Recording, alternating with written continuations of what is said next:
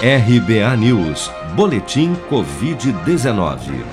Em mais um recorde pelo 16º dia consecutivo, a média móvel de mortes por Covid-19 no Brasil chegou a 1.702 após o registro de 2.233 óbitos nesta quinta-feira, 11 de março.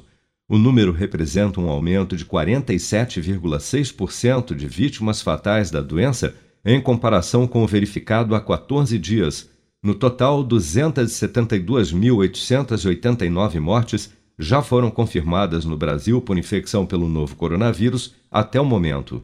De acordo com o último balanço do Ministério da Saúde, 1.046.262 pessoas estão internadas com Covid-19 ou em acompanhamento em todo o país. Desse total, 75.412 são novos casos que foram reportados até às 4 horas da tarde desta quinta-feira.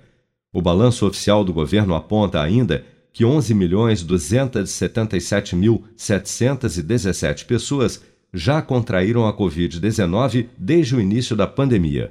O governador do Piauí, Wellington Dias, anunciou também nesta quinta-feira que o Ministério da Saúde acertou a compra de 39 milhões de doses da vacina russa Sputnik contra a Covid-19 através de um acordo articulado por governadores da região Nordeste. Vamos ouvir. Celebramos aqui hoje é, um entendimento em que, ministro, foi a pergunta que eu fiz. Nós temos aqui esse contrato, são 39 milhões de doses, é? eram para ser 50 milhões, nós temos perspectiva do cumprimento do restante até dezembro, mais 39 milhões de doses até o mês de agosto agora de 2021 com entregas já agora para março, entregas para abril, maio, junho, não é? totalizando até julho, que é um ponto muito importante na estratégia brasileira, algo como 26 milhões de doses e 13 milhões de doses ali a partir de agosto. Qual o objetivo?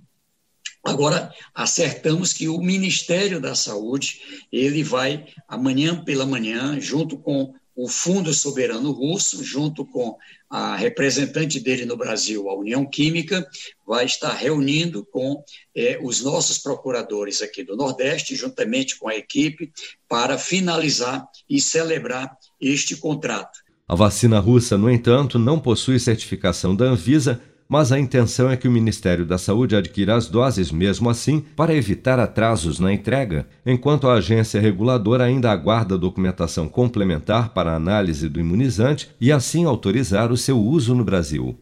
Você está preparado para imprevistos? Em momentos de incerteza como o que estamos passando, contar com uma reserva financeira faz toda a diferença. Se puder, comece aos pouquinhos a fazer uma poupança. Você ganha tranquilidade, segurança e cuida do seu futuro. Procure a agência do Sicredi mais próxima de você e saiba mais. Sicredi, gente que coopera cresce.